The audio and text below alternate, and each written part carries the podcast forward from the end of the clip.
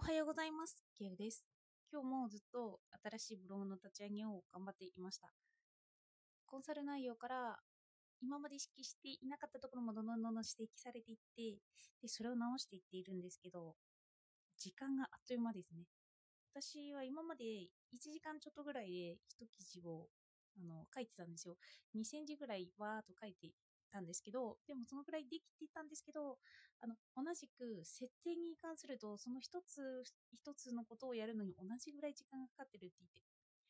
今までは成果が目に見えていたんですよね。一口上がったって言って。でも、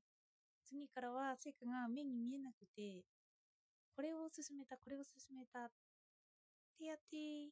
言ってるんですけど、あ、ちゃんと前進できてるのかななんていう不安がたくさんあります。それで昨日、あの、今回お葬式に関していろいろ調べていて、それでいろんなサイトを見たりしてるんですけど、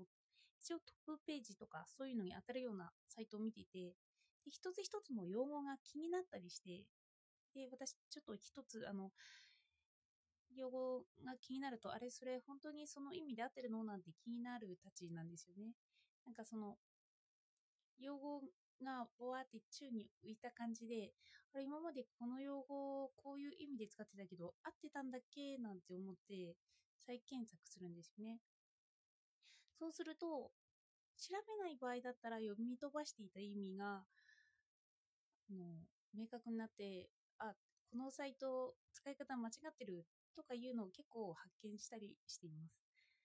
言った方がいいのかなんてちょっと思いつつ、例えば常用漢字とか現代の漢字とかそういうので、普通にさらっと書いてある場合も、あれこれってっていう風に調べると、あ、違うっていう風なのも気がつきます。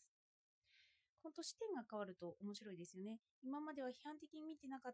たんですけど、今はちょっと批判的に見ることによって間違いだらけなのに気がつく。なので自分で書いた文章でも気がついてなかったけど間違えてるなんていうことがたくさんありそうだなと思いました。では今日もお聴きいただいてありがとうございました。